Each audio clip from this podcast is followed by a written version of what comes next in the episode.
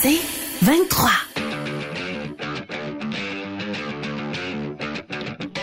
Le local sportif. Votre rendez-vous par excellence pour tout savoir sur l'actualité de la scène sportive locale. Au 1047 Outaouais, voici le local sportif. Retrouvons Marc Legault et ses collaborateurs.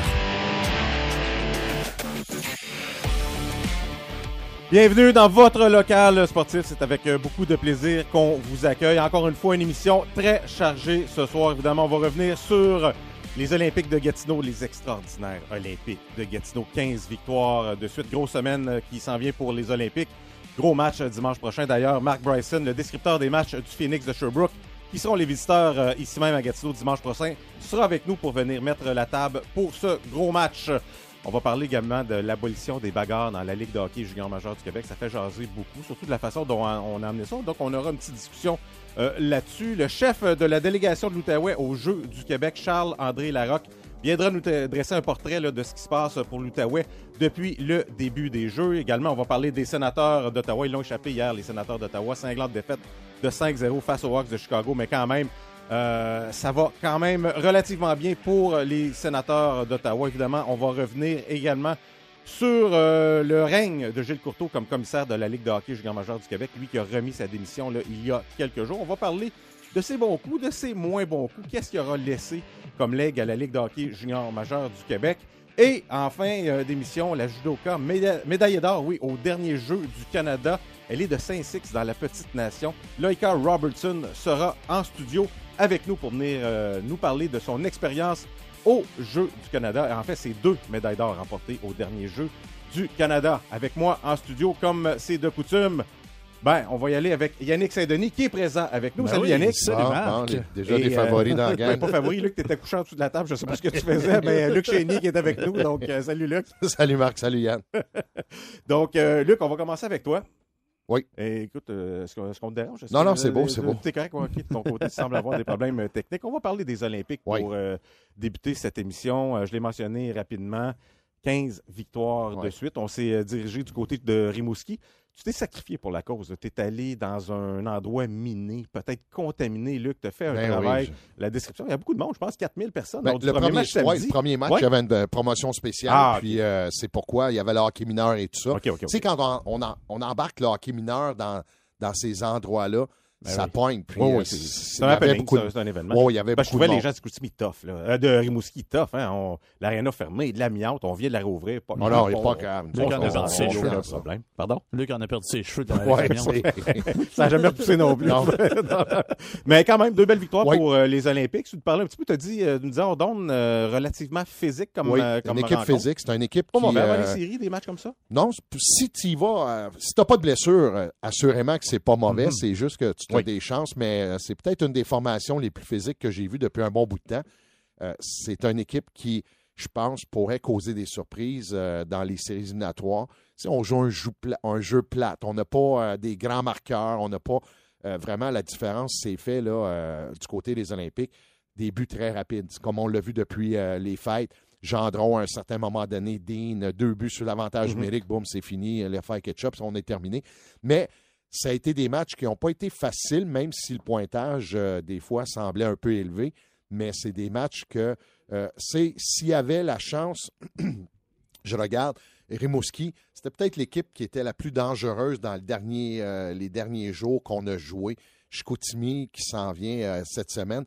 Ben, Rimouski, c'est une équipe qui, qui joue tough, comme je l'ai Ouais. dit. C'est qui, qui est capable, capable de jouer physique. Il leur manquait également Un des, Serge des éléments. Beausoleil peut faire euh, bien des miracles. Ouais, ben, c'est ça, équipe hein, ouais, comme Ouais, ça. Maltais n'était pas là. C'est un gros défenseur qui n'était pas ça, qui était pas là. Coughlin n'était pas là lors du dernier match. Joueur de 17 ans, un défenseur là, Mhm. qui est, euh, lié- il va avoir un, un bel avenir dans la ligue. Mais ça fait en sorte qu'on a ramassé encore deux points vendredi, euh, samedi, deux points dimanche. Et là, on est à un point seulement du Phoenix de Sherbrooke qui sont ici dimanche. On- Ça fait une éternité qu'on est à un point. Oui, ça fait longtemps. On parlait des Olympiques, euh, 15 victoires de suite. De l'autre côté, dans les 15 derniers matchs, 14-0-1. C'est quand même exceptionnel. Oui, c'est ça, exceptionnel. euh, oui. Et on, on va y revenir Le seul- le seul évidemment. club en ce moment- plus du côté des Olympiques. Non, le seul club en ce moment qui pique du nez, c'est les remparts de Québec. Oui. Lors des dix derniers matchs, cinq victoires, cinq défaites. Oh, malheureusement, on a deux blessés. C'est vrai qu'il y a deux blessés dans l'alignement. équipes aussi dans la ligue. Oui, mais Gatineau en a eu neuf pendant un bon bout de temps, pendant Oui, oui. la saison. Ben, ils ont perdu leur gros match contre Halifax, contre Sherbrooke également. Effectivement. Ça paraît. Fait que c'est c'est là qu'on va voir également pour les Olympiques. C'est avant de passer à dimanche, on doit jouer deux matchs contre les Saguenay de Chicoutimi ici jeudi et vendredi. Mhm. C'est des matchs importants parce que tu peux pas les échapper. Là. Tu peux pas échapper ces matchs-là parce que tu veux arriver dimanche à un point et là, on peut peut-être décider qui va terminer premier dans cette euh, association-là. On va y revenir sur euh, ce gros match, mais si on revenait sur les deux matchs euh, de la fin de semaine là, face à l'Océanique de Rimouski, est-ce qu'il y a des joueurs qui se sont signalés en particulier? Encore une fois, Gendron. Ben, Gendron, quatre buts en deux matchs. Oui, donc, oui. un autre taux de chapeau. Il est rendu Oui. à 48. Il, va atteindre la marque de 50. Zach Dean qui a connu un match de trois points. On en parlait la semaine passée, Luc, tu te souviens-toi?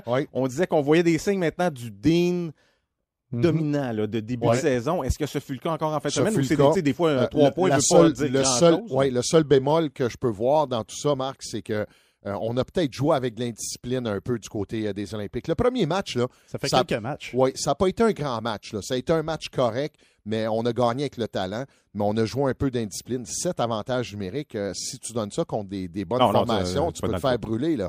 Fait que il faut faire attention. Mais euh, ces gars-là ont fait euh, le travail. En- Ensuite, euh, la PENA a été bon. N'a pas eu besoin à faire 25 gros arrêts dans le match, mais les arrêts qu'il a fait, ça a été important parce qu'on se souviendra, euh, lors du premier match, 5 contre 3 pour euh, l'Océanique de Rimouski. On sort de là. On n'a pas marqué parce qu'on n'a donné aucun but en sept tentatives. Fait que ça a été un, un bon travail. Mais je retiens encore un point avec Yannick qu'on parle souvent, la profondeur de cette équipe-là et le fait qu'on en a de la profondeur. Ben, des fois, c'est Rat qui vient marquer, comme là, Ah, a Rat marqué. Marcel Marcel. Marcel Marcel, sur troisième trio, en a marqué deux.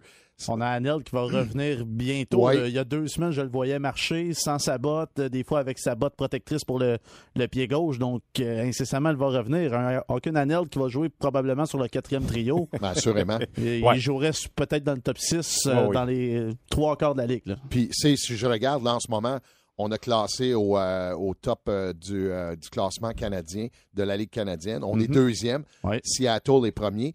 Et euh, on en a parlé tantôt hors d'onde. Ouais. On- quand on a joué contre les 67 d'Ottawa, euh, Martin Dagenet, l'assistant entraîneur, l'a dit. Il dit les deux meilleures formations au Canada, puis ça, c'est pas nous qui l'a dit. Il dit c'est Seattle et Gatineau avec le meilleur top 9. Au Canada, c'est deux, et les deux formations sont 1 et 2.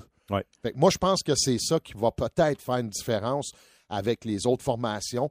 Et ça permet également à Louis Robitaille, c'est de rouler à quatre trios. Parce que lui qui amène le tri- trio à Chisholm sur la patinoire, il n'y a pas de problème. Ils se font pratiquement jamais marquer, Mhm. mais quand même, ils commencent à marquer. Fait que c'est toutes ces choses-là mises ensemble. La défensive va bien jouer. Luno qui se rapproche de Harry Fisher également Ouais, au, 11 niveau, points. au niveau des points. Ouais. Il y a beaucoup de marques qui vont se faire dépasser avec euh, les Olympiques cette saison. De parler de l'APENA pour une sixième semaine de suite. Oui, C'est le représentant des Olympiques sur l'équipe Ouais. d'étoiles. C'est Mhm. quand même extraordinaire. Je- J'étais allé un peu plus loin. Huit, huit fois au cours des neuf dernières semaines, il y a eu des joueurs des Olympiques sur l'équipe d'étoiles. tout, hein? Je sais que ça ne veut pas dire grand-chose dans le sens que ce sont que des statistiques. Mais Jérôme a vu ça, moi. Où est-ce que semaine Ouais. après semaine, puis c'est autant des attaquants que des défenseurs. Ouais, ouais. l'APENA, je pense, fait trois Puis fois. même, je pense qu'une se- semaine, on l'a donné à Spacek à Sherbrooke. Pourtant, euh, au niveau des points, des plus Oui. et des moins, Luno était en avant de Oui, lui. oui, Je ne oui, sais oui, pas oui, c'est oui. quoi qui a fait la différence. là. Moi, je Même pense chose qu'on est pour allé Riley voir des joueurs Olympiques. Même chose pour Riley Kidney qui avait eu 9 passes une ça. semaine et qui Oui, n'avait mais pas eu son. son c'était pas la bonne semaine. Donc, Ouais. c'est- c'est quand même intéressant. Donc, tant mieux. La PENA, lui, ça, ça se poursuit. euh. Donc, tu l'as mentionné avant d'aller rejoindre euh, notre prochain invité. Tu l'as mentionné deux matchs à Gatineau. En fait, trois matchs à Gatineau cette semaine. Oui. Deux matchs contre Chicoutimi jeudi et vendredi. Chicoutimi, une équipe de recrues, une équipe jeune qui donne du bon hockey. Par Oui, contre, oui. on peut pas les prendre à la légère. Petite question avant de passer justement à notre invité. Est-ce que euh, vous avez senti quand même, parce que tu sais, depuis la grosse semaine là, face euh, Ouais. aux 67 d'Ottawa et à Halifax, Mhm. les Olympiques ont une équipe, on le sait, énormément de profondeur. S'il y a un trio qui ne fonctionne pas, il y a quelqu'un qui va prendre le relais. Il n'y a pas de ouais. problème compara- comparativement avec d'autres équipes. Mais est-ce que vous avez senti un petit relâchement, une petite baisse de régime ou au contraire, on est encore moi. capable? Moi, Non? je les sens affamés. Je les Bon, sens tant mieux. très Non, non, mais c'est pour ça que vous êtes, là, c'est- les, vous ouais. êtes là, les gars. C'est le danger lorsqu'on atteint Exactement. un sommet comme ça, C'est 15 pourquoi je de posais la on- question. On peut s'appuyer, c'est beau les Ouais. gars, on est, on est beau, on est bon, mais je ne le sens pas sur la patinoire Ouais, moi, parce je que c'est match après match, on se donne jusqu'à la dernière seconde. On a eu des, des varlopes de 11 buts des Olympiques, mais jusqu'à la dernière seconde, on essayait d'en marquer un douzième. Fait J'ai rarement vu ça, d'une Bon. équipe de hockey. Ben, notre prochain invité, j'ai l'impression que lui non plus n'a pas vu de relâchement Non, non. du côté du Phoenix euh, de Sherbrooke. Il est le descripteur pour les matchs justement du Phoenix à notre station sœur là, au 107.7 du côté de l'Estrie. C'est Marc euh, Bryson. Bonsoir Marc. Hey, comment ça va, les gars? Ça va très très bien. Est-ce que Hey. tu es déjà fébrile écoute, euh, à l'approche du match? depuis une couple. Je vous écoute depuis une couple de minutes. euh, c'est très bon. Vous faites un bon show d'humour. C'est, c'est bon, ça. J'ai entendu le bout sur Spachek puis, euh, puis le reste. Là, mais enfin, c'est pas Vous intentionnel. allez en avoir d'autres joueurs sur l'équipe d'étoiles. euh, craignez pas, vous allez en avoir d'autres. Notre, notre humour n'est pas intentionnel, mais merci quand même du compliment. C'est très apprécié. Euh, Marc, non, je. Évidemment, oui, oui, je sais. On voulait, on voulait te parler. Il y a un gros match de hockey qui s'en vient ici du côté de Gatineau dimanche, alors que le Phoenix Mhm. euh, sera les visiteurs. C'est une confrontation au sommet. Une confrontation au moment où est-ce que les deux équipes euh, ont pratiquement tout le régulier Ouais. dans l'alignement, ce qu'on n'avait pas vu en, en début de saison. Ouais. Du côté de Sherbrooke, est-ce que c'est un rendez-vous qu'on attend avec impatience également? Euh, ils diront pas euh, bon, officiellement puis publiquement parce qu'il y a des games avant ça, il y a des Oui. matchs avant ça. Euh, Rimouski euh, jeudi, puis euh, ensuite il y a euh, Drummondville samedi à Drummondville. Euh, donc ils vont se concentrer, c'est certain là-dessus. Mais bon, euh, les, les, les partisans puis les médias, on attend ça avec impatience, c'est- clair. Comme ça a été le cas il y a, il y a de cela euh, une couple de semaines quand il y avait deux matchs en 24 heures contre les Tigres de Victoriaville. Sais, On appelait ça un measuring stick. On voulait voir si on était en mesure de battre la grosse équipe à ce moment-là, qui était Victoriaville, qui perdait à peu près jamais. Euh, ça a été le cas contre les, euh, les Moussas d'Halifax récemment, euh, contre les Remparts de Québec en fin de semaine. Puis euh, c'est certain que les gens ont bien hâte euh, à ces, à ces rencontres-là. Mais à, chaque fois, je pense que la troupe de Stéphane Julien est bien préparée. Puis contre les grosses équipes, euh, c'est drôle, mais ils se présentent. Puis euh, ça a été le cas deux fois contre Victoriaville il y a, il y a plusieurs semaines, puis encore en fin de semaine contre les Remparts de Québec. Là, je pense que euh, la troupe de Stéphane Julien a joué du très, très gros hockey. Alors, je suis pas inquiet. Par contre, le coach a dit on, va en perdre à un moment donné. Puis c'est ça, faut que tu dises aussi. Tu peux pas toutes, toutes les gagner. Puis c'est ça qui est dangereux d'affronter un club comme Rimouski, mettons, euh, jeudi, euh, Chicoutimi, vous autres, en fin de semaine. Tu sais, c'est ces matchs-là qui peuvent être dangereux parce qu'on peut en échapper une de temps en temps, puis ça pourrait arriver. Puis ça ne serait pas une catastrophe en soi, là, mais euh, donc euh, les Olympiques, autant les Olympiques que le Phoenix ne perdent pas beaucoup de ce temps-là. Avant de parler euh, plus en profondeur de l'alignement du Phoenix, tu as, mentionné les partisans euh, de Sherbrooke qui Mhm. attendaient certains matchs avec beaucoup de fébrilité, qui étaient présents au, au rendez-vous. Je te ramène au mois de mars euh, 2020. Euh, Mhm. Où est-ce que le Phoenix était une des équipes favorites pour remporter euh, les grands honneurs? On avait fait des transactions monstres. On, on sentait Ouais. de l'engouement du côté de Sherbrooke. Évidemment, la pandémie, la COVID est arrivée et tout ça est tombé à l'eau. De revenir aussi rapidement parmi les, fav- les favoris et surtout de regagner ce public-là rapidement. Parle-moi de l'importance de ce que ça fait pour la ville de Sherbrooke en ce moment. Euh, c'est énorme. C'est énorme parce qu'on a eu euh, dimanche contre Québec une huitième salle comble cette année. Euh, il n'y avait jamais eu plus de deux à trois salles combles par année. Puis euh, ça, ça surpasse même la, la, la première année du Phoenix, il y a de ça euh, 11 ans. Euh, alors, moi, ça me surprend énormément. Les gens embarquent, les gens veulent voir, évidemment, les, joueurs du Phoenix. Puis on dirait que ça a été, ça a décuplé depuis le championnat mondial de hockey junior avec la fameuse médaille d'or, avec Heinz, avec Joshua Roy, avec les deux Tchèques, avec Stéphane Julien qui est, revenu lui aussi avec une médaille. Depuis ce temps-là, euh, c'est pratiquement plein à, tous les matchs. Puis, euh, l'impact de cette médaille d'or-là, partout où on va dans la Ligue, c'est la même chose, que ce soit dans les maritimes ou euh, peu importe, que ce soit à Québec, Chicoutimi. Ça a un impact de voir ces gars-là. Les partisans veulent les voir. Puis il y a toujours un petit peu plus de monde quand, quand ces, ces joueurs-là foulent la glace. Euh, alors ici à Sherbrooke, c'est incroyable parce que tu me rappelles des, euh, des souvenirs là euh, quand la, la pandémie est arrivée. Euh, le dernier match que le Phoenix a joué, c'est à l'Arena Robert Gartin. Oui. Puis vous vous en souvenez parce que Charles-Antoine Roy, on l'avait acquis d'une transaction. C'était votre capitaine à l'époque. Puis euh, sauf erreur dans ce match-là à Gartin, il a été fêté avant le match, puis il a compté trois buts. Puis ça a été tout pour le Phoenix de Sherbrooke. Le- Ouais. le- la fin de semaine suivante, il y avait un match euh, à guichet fermé contre l'Océanique de Rimouski, Alexis Lafrenière. Puis il n'y a jamais eu lieu ce match-là. Puis euh, ça s'est arrêté là pour le Phoenix qui avait perdu six matchs dans l'année. Six.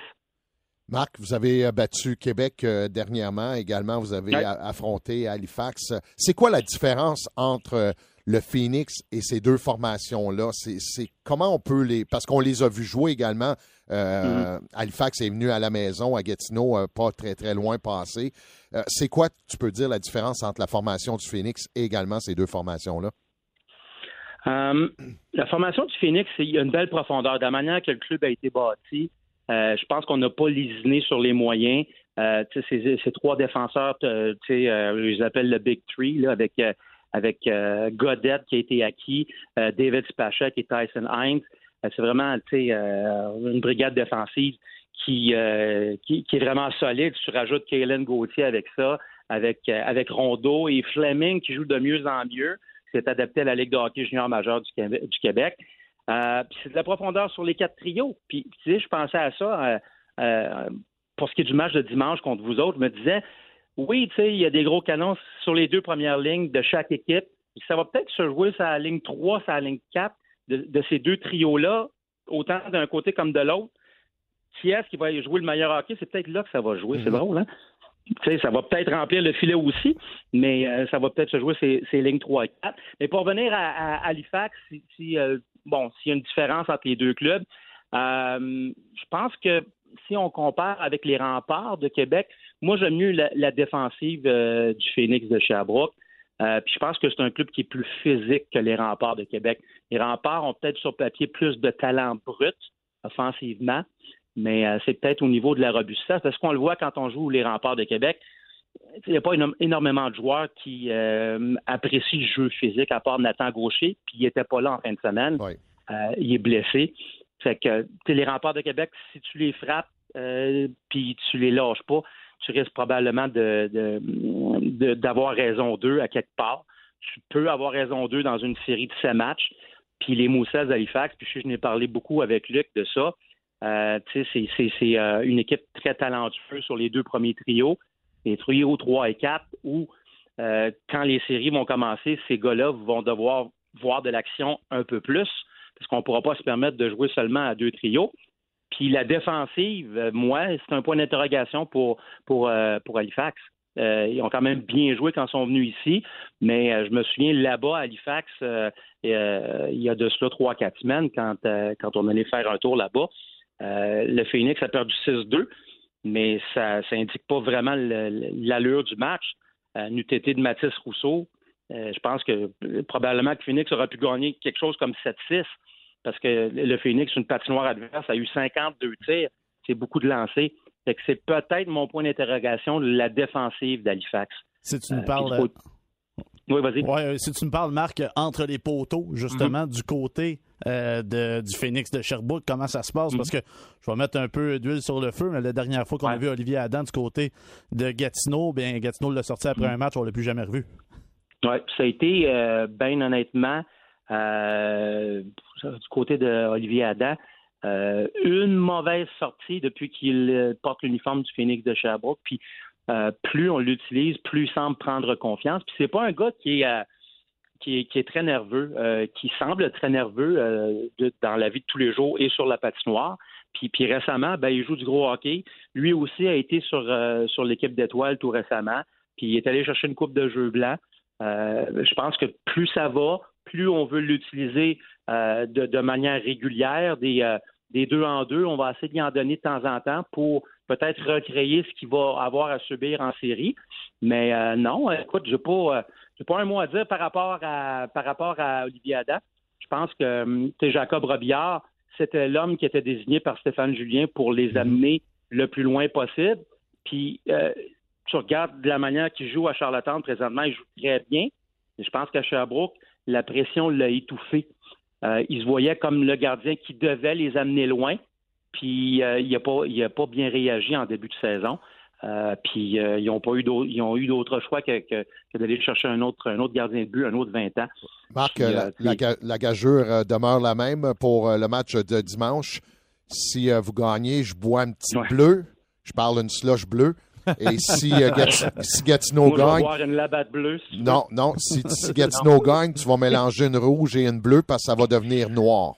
Comme la couleur des chandails des Olympiques. on, est loin des gageurs euh, du temps, les gars. C'est un peu décevant tout ça. Euh, Marc, avant de te laisser aller, peut-être en 30 secondes, Je connais probablement déjà ta réponse. Tu mets un peu de piquant là-dedans, ta prédiction pour le match de dimanche? Euh, je vais y aller avec euh, une victoire serrée du Phoenix 4-3. Très intéressant, Ouais, Marc. mais ça va être Parce dur que- de marquer 4 buts contre le Big Tree ou 3 buts contre votre Big Tree. Là. Faut pas oublier, là, c'est un gros Big Tree, ça. Là, là. Ah, mais c'est faisable, c'est faisable, c'est Ouais. faisable. Marc, ça va être un, C'est déjà arrivé. ça va être un match très intéressant. intéressant. Évidemment, on t'attend Ouais. dans l'Outaouais. On va te souhaiter une bonne semaine avec euh, le Phoenix de Sherbrooke. Merci beaucoup. Merci les gars, lâchez pas. Bonne chance, bye bye. Merci. Bye-bye. C'était Marc Bryson, le descripteur des matchs du Phoenix de Sherbrooke au 107-7 du côté de l'Estrie. Ça va être intéressant. Sherbrooke a un Big Tree. Ah, on a quoi, nous autres, comme de, son, comme Luno, c'est- Boutin, Oui, oui, assez, Maisonneuve. Luc, t'aimes ça, Luc? Ouais, Hein? oui, Oh, je- oui, t'as hâte, Luc, je le sens, Luc. Ça va être va intéressant. être Évidemment, on va revenir sur cette semaine des Olympiques et sur ce, sur ce gros match euh, lors du prochain local sportif. On va se laisser le temps d'une pause. Au retour, on va parler, on va parler bagarre. Oh! On va parler On va bagarre au retour dans le local sportif. On- je pense qu'on a des choses à dire là-dessus. On se laisse le temps d'une pause dans le local sportif au 147 Outaouais.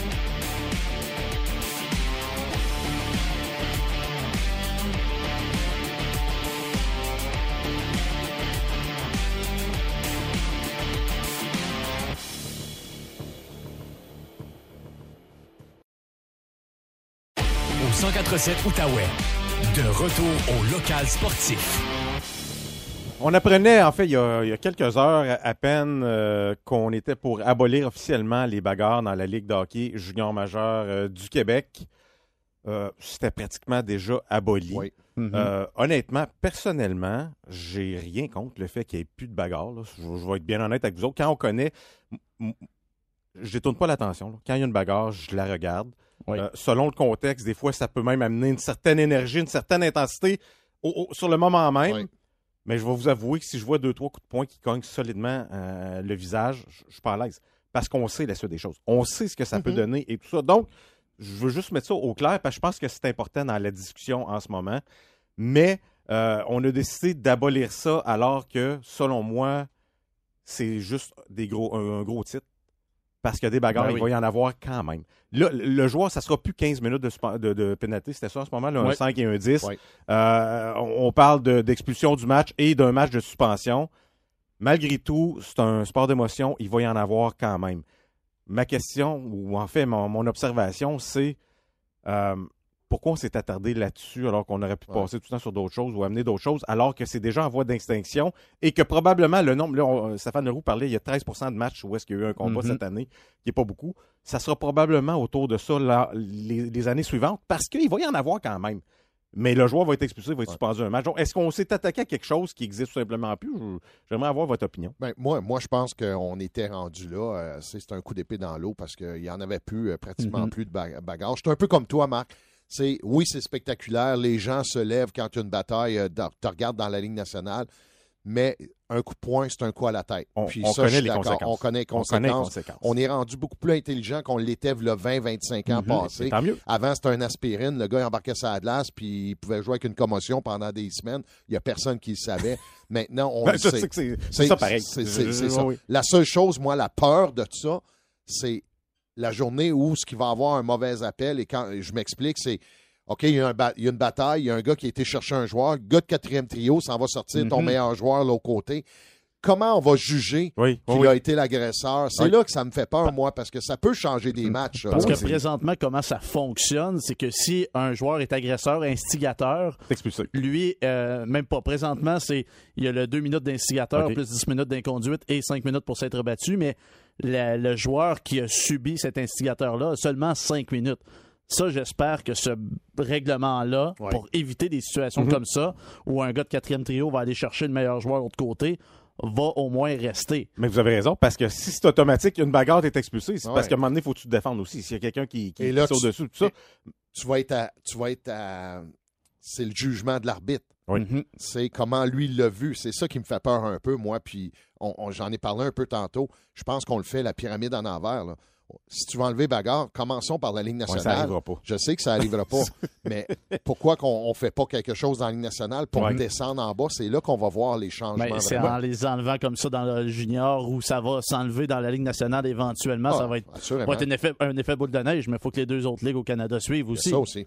Oui, là, il y a eu des réactions absolument démesurées de part et d'autre. Ouais. Euh, Ouais. Autant, il n'y aura plus de monde dans les arénas, comme s'il n'y en a pas de bagarre pareil. Je peux pas croire que, y a personne que qui le monde pour- allait pour Si ça. tu veux voir quelqu'un se battre, va voir du Seigneur. et de l'autre côté, j'ai entendu même sur nos ondes aujourd'hui un chroniqueur, un, un animateur avec son chroniqueur de sport qui disait maintenant il va y avoir des milliers d'inscriptions de plus au hockey là, parce qu'il n'y a plus de bagarre. C'est parce qu'il n'y en a pas Mais de non, bagarre mais dans non, la mais tombe, non. dans le pee dans le bantam. Le premier dans le niveau te arrête- c'est le, le junior. Arrêtez de virer fou avec ça. là. C'est pas vrai que les gens. En tout cas, je peux pas croire que les gens disent Ah, on jouera pas au hockey. Il va s'en garder des coups de Ben, poing tu- dans le gris avec le gant. Il va Ouais. s'en garder. Eh oui, puis comme, euh, tu sais, il y en a des bagarres au football, allez sur YouTube, il y en a en masse, au basketball, au baseball.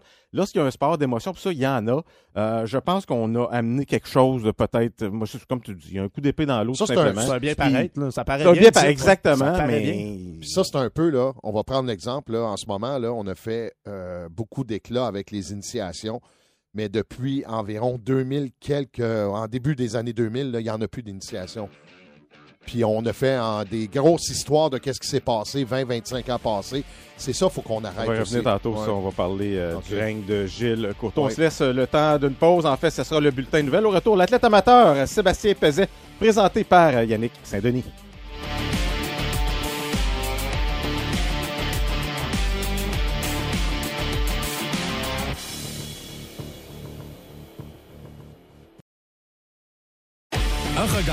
L'actualité sportive de l'Outaouais. De retour au local sportif. C'est l'heure du portrait de notre athlète amateur. On est en plein jeu du Québec en ce moment. Et Yannick, j'ai l'impression que tu es allé piger là, du côté de la délégation de l'Outaouais. Absolument. Sébastien Peset, qui lui est euh, un taekwondoiste. C'est comme ça qu'on dit ça. Donc, un athlète en taekwondo. 86 points Scrabble. Bravo Yannick. Donc, un athlète en, en taekwondo. Et c'est drôle parce qu'on parlait des, des bagarres avant la pause. Et, Oui. euh, tu sais, c'est un athlète de 13 ans qui fait 3 points s'il frappe son adversaire à la tête Commence avec pas- son pied. Commence pas ça. C'est pas, pas le bon moment. Yannick. Yannick. Continue, continue. Euh, donc, euh, oui, je lui ai parlé. Il vient de finir son tournoi euh, aux Jeux du Québec. Il a fini un peu magané, on va entendre ça. Sébastien Peset a commencé le taekwondo vers l'âge de 5 ans. Le fait de pouvoir utiliser ses jambes pour des coups de pied l'ont intéressé davantage au sport. J'avais fait d'autres sports avant, puis c'était toutes des sports que tu pouvais juste utiliser les coups de poing. Fait que quand j'ai vu que tu pouvais donner des coups de pied, ben ça m'a tout de suite intéressé, des vrais coups de pied. Là. Athlète de l'Outaouais aux Jeux du Québec à Rivière-du-Loup. Il est arrivé là avec peu d'expérience. Les Jeux du Québec, je pense que c'était juste ma troisième compétition. C'était la plus grosse. Sinon, je n'ai fait des petites euh, régionales. À chaque fois, je me suis retrouvé dans le top 3 avec des médailles. Le taekwondoïste de 13 ans a de quoi être fier. Lui qui compétitionne chez les plus de 59 kg a montré son caractère durant le tournoi. J'ai bien commencé, j'ai fait deux victoires, mes deux premiers combats, mais après ça, mes jambes, j'avais reçu plein de blessures, j'avais les orteils un peu comme en sang, puis j'avais un petit doigt cassé, j'avais des veines explosées, puis j'avais un petit peu plus de difficultés avec mon cardio. Fait que dès le troisième combat, ben j'avais beaucoup de difficultés, puis le quatrième aussi. Fait que j'ai perdu deux combats en ligne après, puis c'est là que ça s'est terminé, là, mon aventure. Sébastien a tout de même pris le cinquième rang de la compétition qui comptait 10 adolescents. Il a parlé d'un doigt cassé. C'est arrivé très tôt dans le tournoi. mon deuxième combat. Puis juste l'adversaire a donné un coup de pied, ça m'a comme reviré le doigt par en arrière, fait que ça l'a brisé. Sur le coup, je le sentais pas, mais plus tard, j'ai commencé à le sentir. J'ai fait trois autres combats avec le doigt cassé, mais je le savais pas à ce moment-là. Je continuais à donner des coups de poing, puis ça l'a comme empiré la blessure. À 13 ans, il pourra se reprendre et surtout prendre de l'expérience dans plus de compétitions. Je vais essayer de continuer à m'entraîner, c'est sûr. Je vais essayer de participer à des compétitions régionales, puis peut-être des compétitions euh, à Montréal. C'est des grosses compétitions. Je vais essayer d'en faire quelques-unes, peut-être gagner, ça serait le fun. C'est euh, c'est violent? c'est c'est rough, le, C'est- le taekwondo. Bien, ouais. Attends, mais qui arrive à 50 ans, puis les, les rhumatismes rentrent on- effectivement, mais on quand a- même. On a un casque, on a un plastron, mais Ouais. tantôt, je lisais un peu les règlements, justement, parce que ça marche vraiment par points, à moins que tu mettes ton adversaire KO. On parle de trois, de trois rounds euh, de une à deux minutes selon euh, le, le niveau Mhm. où la personne est rendue. Euh, mais tu sais, c'est c'est deux points, c'est un point pour un coup qui se rend au plastron, deux si c'est un coup retourné, trois à la tête, quatre si c'est un coup retourné. On peut mettre euh, notre, euh, notre adversaire au sol avec un knockout aussi. Donc, euh, oui, c'est un sport qui est très dur. On a entendu. Doigt cassé, veine éclatée dans les jambes. À peine de souffle pour ses derniers combats. C'est un tournoi à élimination double. Donc, après la deuxième défaite, malheureusement éliminé, mais euh, écoute, il a travaillé fort pareil parce qu'il a fait quatre, trois combats avec un doigt cassé. Et, 13 ans, c'est quand même euh, très jeune. Donc, effectivement, on va continuer à suivre. 59 mm-hmm. kilos. Ça fait longtemps qu'on passait cette catégorie-là. ben, c'est les plus de 59 kilos. Ah, d'accord. C'est la dernière. Ah on pourrait y aller. Ah. Quand même, ça semblait très mature hein, pour un, jeune de 13 ans, juste au mm-hmm. niveau de la voix, évidemment. Je sais pas c'est quoi la différence. Puis peut-être un jour, on, pourrait poser la question entre le karaté taekwondo également, c'est quoi? C'est tous des, styles différents. Le karaté va plus se passer aussi au sol. Euh, le taekwondo, c'est beaucoup plus des coups. J'en ai fait au primaire, d'ailleurs. Ah oui? Oui, oui. J'ai arrêté parce qu'après ça, il fallait que j'aille dans une école de taekwondo pour faire ma ceinture jaune, mais je me suis rendu au bout de la ceinture blanche. Ah, c'est bon. Et, qui est la première ceinture. Oui, ouais, qui est la première. Au bout. Au bout, c'est parce qu'il l'a tiré jusqu'au bout. Non, mais. Là, me ferait plus. Quand même très intéressant. Cinquième place, très honorable. Tu l'as mentionné, euh, doigt cassé dès le début de la compétition. Donc, bravo. Euh, Sébastien Peset, c'était notre euh, athlète amateur cette semaine. Et parlant d'athlète amateur, ben, on va demeurer du côté des Jeux du Québec. vous savez, c'est un événement grand. Moi, depuis que je suis jeune, je me mm-hmm. souviens, j'ai toujours été jaloux un peu des gens qui quittaient. Hein. Oui, avec. Euh, t'es allé, Luc? J'ai participé, moi, aux Jeux du Québec à quelques occasions. J'ai d'ailleurs quelques médailles d'or et d'argent dans mon scrapbook euh, à la maison. Je vous les emmènerai la semaine prochaine. Là, dans quel sport? Ah oui. Euh, écoute, je pense qu'il y en a un, c'était dans le lancer du poids. L'autre, dans la course. c'était. non, c'est ça. écoute, ça fait longtemps, la marque. Là, c'est, OK, OK. je comprends. Ben, je voyais l'image là, je te voyais dans la course et quelque chose. Mais, donc, toi, tu l'as eu, le fameux chandail kangourou jaune à l'époque où as toujours été jaloux de ces athlètes-là. Ça semble être une expérience extraordinaire. Et c'est de retour dans la région de Rivière-du-Loup en ce moment même, les Jeux euh, du Québec euh, d'hiver. Et euh, ben, pour nous en parler, on va rejoindre le chef de la délégation oui, de l'Outaouais aux Jeux du Québec, Charles-André Larocque. Bonsoir, Charles-André. Bonsoir. Charles-André, premièrement, avant de parler peut-être des athlètes et des performances euh, du côté de l'Outaouais, euh, un chef de délégation, qu'est-ce que ça fait dans une, euh, compétition comme ça? Comment, comment on occupe nos journées? on n'a pas de misère à les occuper nos journées, comme par exemple, en ce moment, je suis en, déplacement entre deux, sites. on règle beaucoup de petits et moyens gros problèmes. On s'assure que en avant, pour nos athlètes, tout aille bien on s'assure qu'en arrière, la machine soit bien huilée. Et euh, si on parlait justement euh, de, ces débuts des Jeux pour la délégation de l'Outaouais, comment ça se présente en ce moment? Et peut-être aussi euh, nous parler un petit peu plus de comment est l'ambiance du côté de Rivière-du-Loup. Oui. Ben, en fait, je commence par te poser une question. Après toi, il y a combien, dans le fond, quel événement a le plus d'athlètes? Est-ce que c'est les Jeux olympiques d'hiver ou les Jeux du Québec d'hiver? Ben, la question, là, hmm. juste si tu me la poses, clairement, je vais y aller avec les Jeux du Québec. ça ressemblait à un piège, hein, mais oui. les Jeux du Québec d'hiver. On a, il y a 3000 athlètes qui viennent à Rivière-du-Loup euh, pendant le, le, 11 jours de compétition. Mais euh, si je reviens à ta. Oui, puis 2700 aux Jeux Olympiques de Vancouver en 2010. Si je reviens à ta, question initiale, euh, aujourd'hui, ça a été une journée extrêmement chargée parce qu'on est au changement de bloc parce que les jeux, euh, les jeux du Québec, il y a deux blocs. Donc, euh, au premier bloc, on avait une dizaine de, disciplines. Au deuxième bloc, on en a aussi, aussi dix. C'est-à-dire que ce matin, de Gatineau, on a un autobus, deux autobus plein de jeunes qui sont venus à Rivière-du-Loup. Et on a fait un échange, on a, on a renvoyé les deux autobus pleins euh, à la maison. Fait qu'aujourd'hui, ça a été beaucoup de beaucoup de, de, de va-et-vient au niveau des athlètes qui terminaient c'était à la fois un beau mélange, un beau mélange d'émotions de on a hâte de retourner à la maison, mais Colin, qu'on avait du fun, puis qu'on a vécu une expérience unique. Euh, puis de l'autre côté, ben, on reçoit les nouveaux que pour eux, euh, ils débarquent puis l'aventure commence. Et, pour plusieurs de ces athlètes, Charles Landry, c'est peut-être le summum de ce qu'il va atteindre comme niveau de compétition. Donc, c'est quand même grandiose pour eux. Euh, il n'y a pas de mots qui peuvent l'expliquer. C'est des mini-olympiques. Mhm. Euh, il y a des athlètes pour qui, euh, ben, tu le résumes très bien, c'est là ce membre de leur parcours sportif.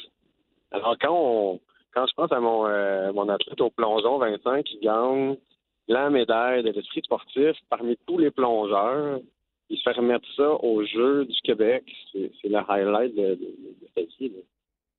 Est-ce que le chef de délégation des Jeux du Québec l'hiver est le même que l'été? Ça dépend. Ça, dépend, d'une région à l'autre. Euh, je, peux déjà vous l'annoncer. Moi, je vais être le, chef pour Sherbrooke. Donc, 2024 aux Jeux d'hiver. Mais je ne serai pas euh, à euh, à Rimouski, excuse-moi, aux Jeux d'été de cette année en tant que chef. Mais je vais être là avec un autre rôle. Mais ça dépend d'une région à l'autre. Ce qui est différent dans la période actuelle, c'est qu'on est en rattrapage de COVID. Euh, il y a eu euh, les derniers Jeux d'hiver, c'était à Québec en 2019. Ouais. on a eu on a eu un quatre ans quand même. Puis habituellement, avant la COVID, c'était un jeu d'été, une année, l'année suivante, les Jeux d'hiver, et ça alternait comme ça. Maintenant, on rattrape. pendant deux ans, il y a deux jeux par année. Euh, ce qui fait beaucoup, beaucoup d'organisation. Y a-tu plus d'athlètes aux Jeux du Québec l'hiver que l'été ou l'été plus que l'hiver? En oh. Outaouais, je parle, surtout en Outaouais. Tu m'en poses une bonne. Moi, c'est mes premiers jeux. C'est des jeux de, des jeux, les jeux d'hiver.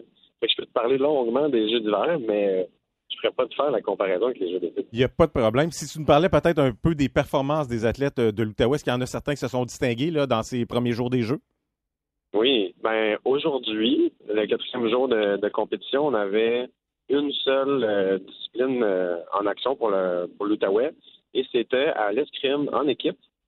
Euh, nos deux athlètes en individuel n'avaient pas, pas fait de, de, performance incroyable. Je crois qu'ils avaient terminé 15e et 17e. Mais en équipe, ils se sont ramassés en finale contre le capitaine national, de leur côté, les deux athlètes en individuel avaient terminé premier et deuxième. Alors, on s'entend qu'en partant, c'était euh, c'est une belle histoire du, euh, du underdog, si je peux me permettre. Puis, le combat par équipe, c'est athlète A contre athlète B, ensuite athlète B contre athlète A. Après ça, ils switch. Chaque athlète se combat contre chaque. C'est au cumul des points. C'est allé en prolongation, parce que oui, il y a des prolongations à l'escrime, et on a fini par gagner l'or. Alors, c'est un scénario euh, digne d'un film.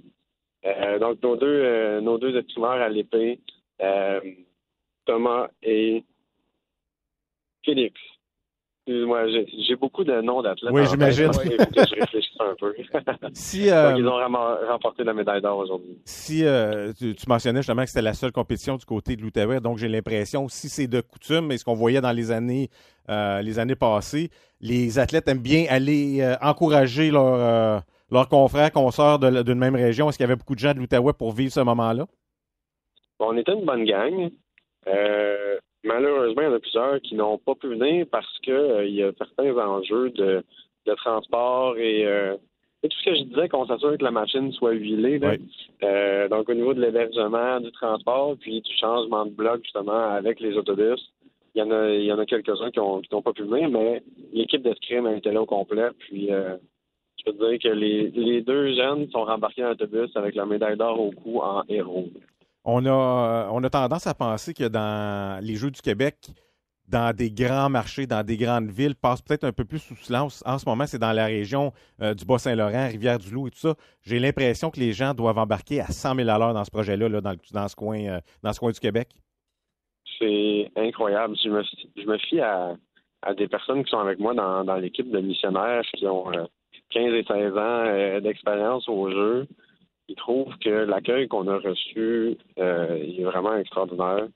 Euh, partout où on va, que ce soit les, bénévoles, les officiels, euh, les gens qui font le taxi, anecdote, mon, adjointe, Gabriel, a pris un, il appelle ça le taxi loup, et un taxi spécialement pour les Jeux du Québec. Et son chauffeur était le maire de Rivière-du-Loup, qui fait du taxi loup à 16 heures pendant les Jeux. Fait qu'il a pu lui faire une petite, tournée de sa, ville. Mais ça décrit bien, comme tu dis, l'implication des gens. On sent qu'ils sont, sont fiers mm-hmm. de nous recevoir. Ils veulent vraiment nous accueillir au plus euh, au plus haut niveau, puis ça se ressent, on, leur lève tous notre chapeau. Si on parlait de beaucoup d'athlètes en même temps, on les héberge où ces athlètes-là? Euh, parce qu'il n'y a pas non plus euh, une tonne d'hôtels à Rivière-du-Loup même. Ah, ben, les Jeux du Québec, c'est, c'est pas des jeux d'hôtel, hein. c'est des jeux d'école. On se retrouve euh, dans des écoles secondaires. Euh, par exemple, il y en a à l'école secondaire de Rivière-du-Loup. ou de Saint-Pascal, qui est une ville avoisinante. on en a qui sont au cégep. On, comble, je pense pas qu'il y ait beaucoup de pieds carrés, qui n'a pas un, un skipping bag sur lui en ce moment à Rivière-du-Loup. Travaillez-vous un peu avec la ville de Gatineau à savoir si éventuellement des jeux pourraient arriver ici? Ben, en ce moment, non. Euh, je résume un peu, moi, mon, parcours avec les jeux. Euh, été embauché en novembre chez Loisirs Sport Outaouais. Donc, euh, évidemment, mon focus principal était d'amener l'équipe aux Jeux du Québec.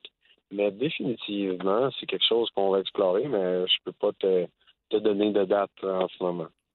Charles-André, on va te laisser euh, aller. Par contre, est-ce qu'on peut remettre ça mardi prochain pour venir euh, boucler euh, ce qui s'est passé pour l'Outaouais au Jeux du Québec? Ben, c'est sûr et certain. Je pense que les gens vont, apprécier de savoir qu'est-ce que les jeunes de notre région font à Rivière-du-Loup. Ben, c'est très apprécié. Donc, on se reparle mardi prochain pour, pour boucler la boucle avec la performance de l'Outaouais. Merci beaucoup.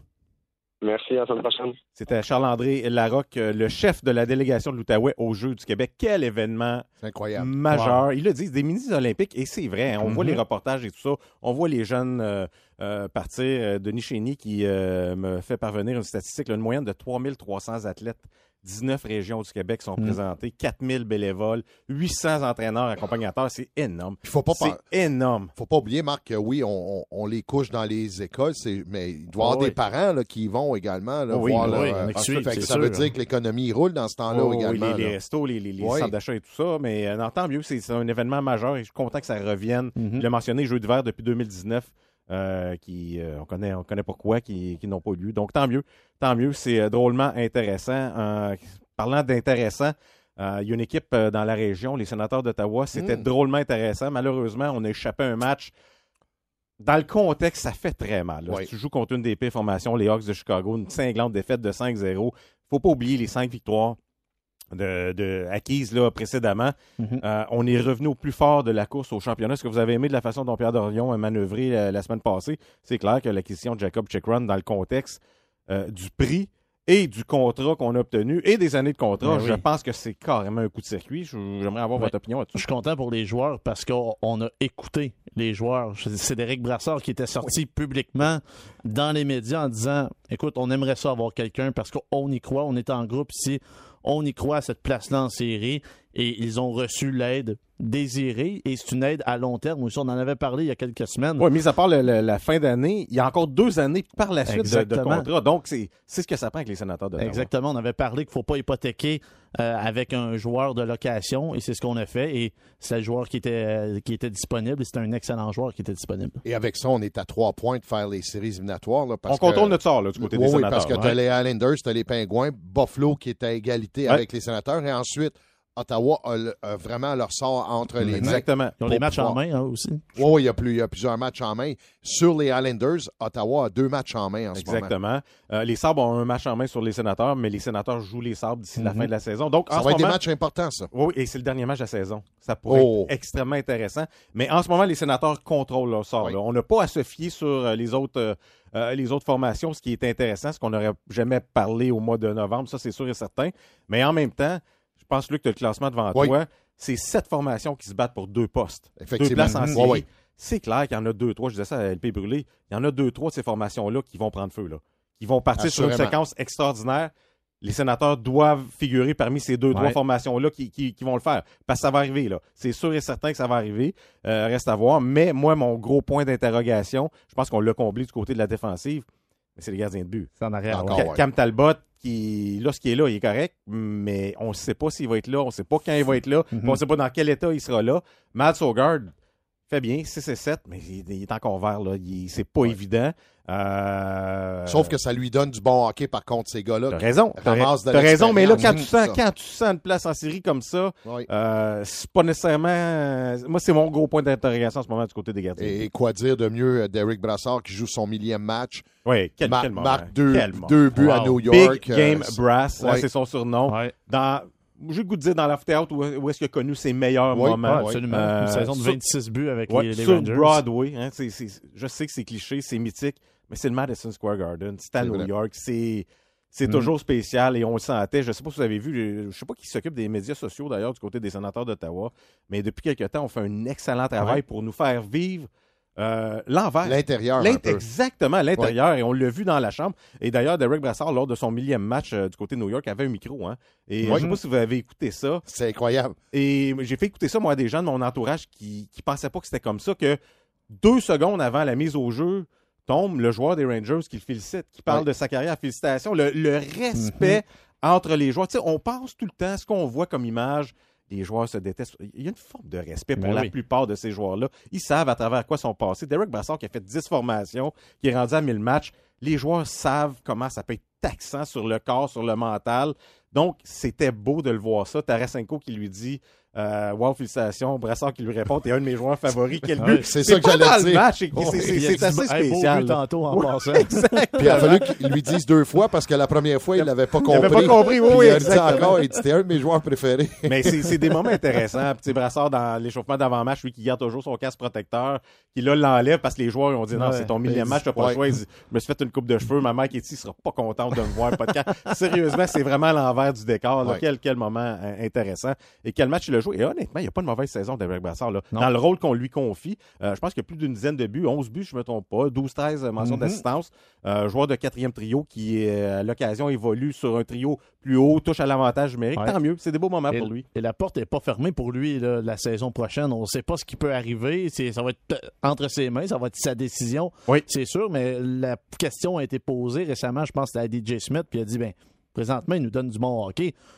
Je vois pas pourquoi tu sais, on ne pourrait pas penser à le re-signer pour l'an prochain. Et, surtout, un joueur comme ça, je pense que Derek, c'est un passionné de hockey. Derek Oui. C'est un Mhm. maniaque Assurément. de hockey. Il peut écouter 10 matchs en même temps. Ça, c'est, c'est, c'est un gars qui aime la game, mais en ce moment, il connaît son rôle. C'est ça. Donc, comme vétéran, là, il coûtera pas cher. Mhm. Tu sais qu'il va accepter son rôle. S'il passe 2-3 matchs dans les estrades, c'est pas vrai qu'il va foutre le bordel dans la chambre. Au Ben contraire, non. il va encourager les jeunes, Lui- il va donner des conseils. Mais si tu le mets dans l'alignement, il va donner tout ce qu'il y a. Il y a de l'expérience. C'est exactement le genre de vétéran que tu veux, selon l'équipe que tu as aussi. Là. Dans Mm. le contexte que tu as, où est-ce que tu as encore une équipe assez jeune, c'est intéressant. Dans la région, je ne suis pas certain qu'il serait prêt à s'expatrier ailleurs dans la Ligue. Non, mais demeurer à Ottawa, j'ai l'impression que, que oui. Du 11 moins, buts, on- 11 buts, 10 passes depuis le début de la bien. saison, 21 points pour un gars qui avait un contrat d'essai seulement dans le camp Mhm. d'entraînement. Ouais. Un gars Euh, qui n'a je- pas joué tous les matchs. Non, euh, non, il en a joué euh, du côté de Derek Brassard, 51. Fait que moi, je pense que c'est un bon choix. Puis, euh, une chose est assurée, Derek Brassard, quand il va terminer sa carrière dans la Ligue nationale en tant que joueur, je suis persuadé, moi, qu'il va continuer à travailler un Oui. peu comme Dan Brière le fait avec les veut, oui. Flyers. ouais, parce c'est que c'est tellement un passionné de hockey. Puis c'est un gars qui connaît ça aussi. Puis c'est un gars qui suit les autres. C'est ça qui est, qui, qui est le fun à voir. Parce que moi, euh, je pense que je t'en avais déjà parlé, Marc. L'année qu'on a repêché Luno, Véro, Savoie. Écoute, j'ai parlé, moi, à Derek Ouais, Brassard. il était là euh, la journée de- du ouais, repêchage. moi, j'y avais parlé une couple de mois avant.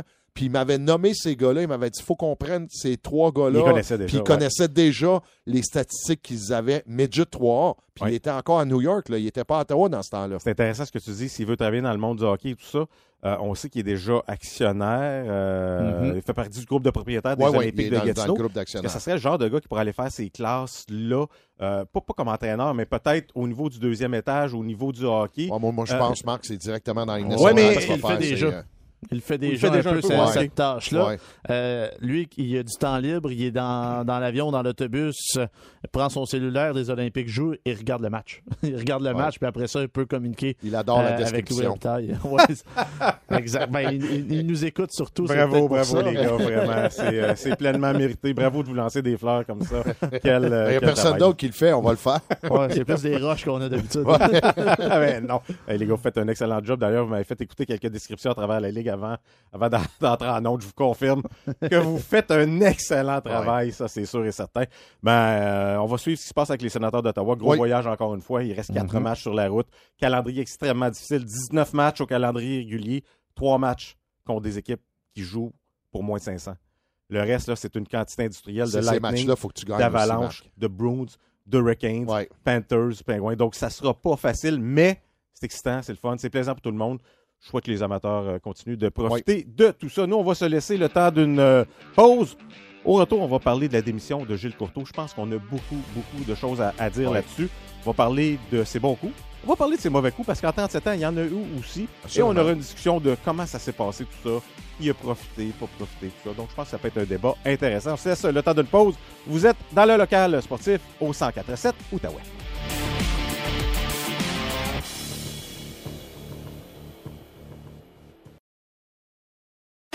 Jusqu'à 20h, vous écoutez le local sportif. De retour à Marc Legault.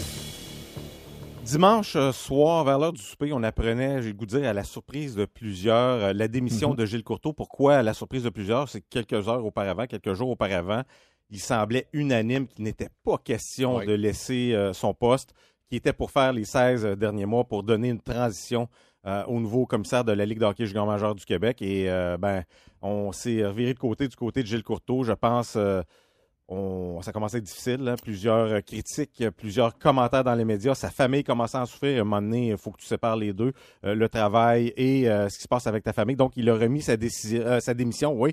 et ça a fait jaser beaucoup, beaucoup, beaucoup, surtout de la façon dont ça s'est fait. Avant peut-être d'entrer dans le vif du sujet, on va écouter certains intervenants de la Ligue de hockey junior majeur du Québec, ce qu'il avait à dire sur cette démission de Gilles Courteau. Entre autres, Patrick Roy des Rapports de Québec, Martin Mondou, qui est actionnaire DG des Cataractes de Shawinigan, et évidemment Louis l'entraîneur DG des Olympiques de Gatineau. On écoute ce qu'il avait à nous dire sur la démission de Gilles Courteau. L'homme a quand même fait 37 saisons euh, avec, dans la Ligue de hockey junior majeur du Québec. Quand on regarde le portrait de, tout ce qui se passe aujourd'hui, moi, ma vocation, c'est d'essayer de jouer le meilleur rôle possible avec nos joueurs, être des bons étudiants, d'être capable de jouer dans un, dans un climat serein. J'ai eu la chance de voir Gilles se battre pour pour nos gars au niveau de Hockey Canada quand on était là ensemble dans des conférences. Fait que, tu sais, euh, euh, Gilles Courteau, c'est un gars qui a les valeurs à bonne place. Puis moi, j'aurais tellement souhaité que ce monsieur-là parte et puis qu'on reconnaisse beaucoup plus qu'est-ce qu'il fait que de dire, euh, tu sais, j'ai lu des commentaires qui sont complètement déplacés. Il y a des gens qui comprennent vraiment pas ce que ce monsieur-là a fait pour le produit, pour la Ligue, puis toute l'énergie puis l'amour donné à cette Ligue-là depuis, depuis son début. Là dévasté, triste, euh, sans mots. Je trouve ça extrêmement plate. 37 euh, ans à servir euh, les jeunes du Québec, des Maritimes. il a pris une ligue qui était qui était rock and roll dans les années 80. elle l'amène aujourd'hui à une ligue nationale. on regarde tout ce qu'il a fait pour les propriétaires, les concessions, nos jeunes. Monsieur Courteau, j'espère juste qu'on va se rappeler de lui pour tout ce qu'il a fait de bien avant de, parler un petit peu de son, son lake et tout ça, euh, on, va. Euh, moi, j'ai le goût de dire, euh, il y a beaucoup d'hypocrisie là-dedans. les gens ont droit à leurs commentaires, les, gens ont droit à leur opinion, que ce soit les, chroniqueurs, peu importe. Mm-hmm. Ça, j'ai pas de problème. des fois, ça peut venir de loin, sauf que, tu sais, moi, j'ai jamais joué dans la NFL. Je suis capable de critiquer la ligue, je suis capable de, critiquer certaines choses et je me gêne pas. certains vont dire, j'ai jamais joué au football, pourquoi qu'on parle? Ça, on a tout droit à notre opinion. Là où est-ce que je trouve ça hypocrite, c'est au niveau des politiciens qui ont joué avec le peuple, qui ont joué avec. Euh, je trouve que c'est tellement un, hypocrite de leur part dans le sens que c'est clair que Gilles Courteau avait peut-être ses, torts. Euh, c'est le commissaire de la Ligue, donc c'est lui. C'est lui qui est en haut de la pyramide. Mhm. Il travaille pour les propriétaires, mais c'est lui qui est en haut de la pyramide. Donc, s'il se passe quelque chose d'une ville, on va remonter à lui. Je, je, comprends ça. Mais en même temps, euh, si on le fait avec lui, et je parle de ces mêmes politiciens-là qui étaient contents qu'il démissionne, qui l'ont pratiquement forcé, qui ont fait des commentaires sur lui, des gens haut placés. Le premier ministre qui a dit Je pense pas que c'est l'homme de la situation, sérieusement. Euh, il a fait ça. Mais si c'est comme ça pour Gilles Courteau, ça doit être comme ça pour euh, Bernard Drinville, hein? le, ministre de l'Éducation. Les écoles tombent en ruine. Il y a des profs qui ne sont pas qualifiés, qui, enseignent à nos jeunes. C'est lui qui est en haut de la pyramide, dehors. Même chose. Geneviève Guilbeault, la SAC. Les gens campent dehors pour avoir un permis. C'est elle. C'est la ministre des Transports. Ben non, droit, eux, c'est elle qui est en haut. Hey, euh, Dubé, les hôpitaux. C'est lui qui est. Je sais qu'il n'est pas à l'hôpital, qu'il ne fait pas les cédules. Je sais que c'est pas lui qui opère. Je comprends ça. Comme Gilles Courteau, c'est pas lui qui est d'investisseur. C'est pas lui qui était dans les clubs. C'est des histoires. Mais dors. Si, c'est bon pour Gilles Courteau, dors. vous voulez agir comme ça, dors. Moi, c'est juste cette hypocrisie-là. Je trouve ça ordinaire. Et il y a un politicien, Enrico Ciccone. Pourquoi il n'était pas en commission parlementaire? il a joué dans la ligue. C'est rare qu'un politicien qui a joué, un politicien qui est au fait du sujet, impliqué. qui est impliqué, dans un sujet d'une commission parlementaire, il est deux pieds dedans. Vas-y, vas-y, on va te questionner. as joué là-dedans, tu étais agent joueur. C'est clair que tu sais ce qui se passe, c'est clair. Puis si c'est rien passé, va donc le dire devant tout le monde. Il est là, il fait partie d'eux autres. Maintenant, il est en arrière, puis on critique aussi. J'aime pas de la façon dont ça s'est fait. Ça, c'est un point. L'autre chose, maintenant, est-ce qu'il devait quitter? Ben, c'était rendu ben- tellement dur pour, euh, pour sa famille. Je pense que. Ah, attends, une minute.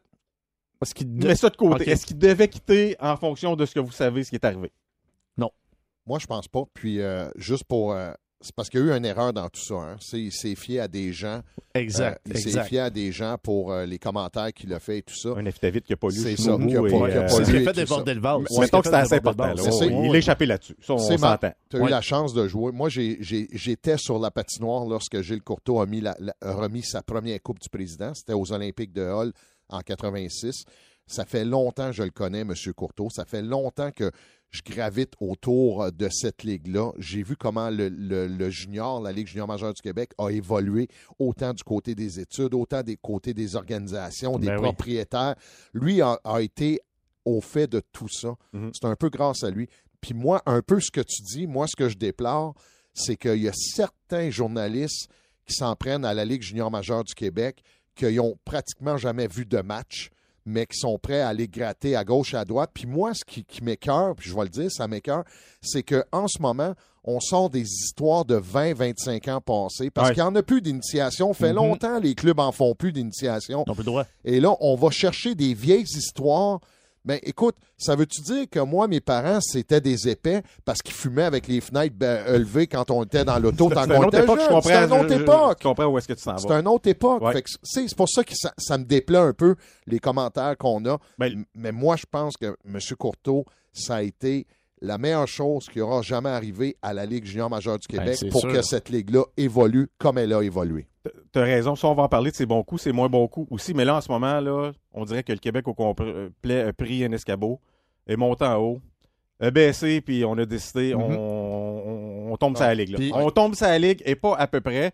Et, tu parlais de médias et, tout ça. Euh, Là, on parle beaucoup de réformes.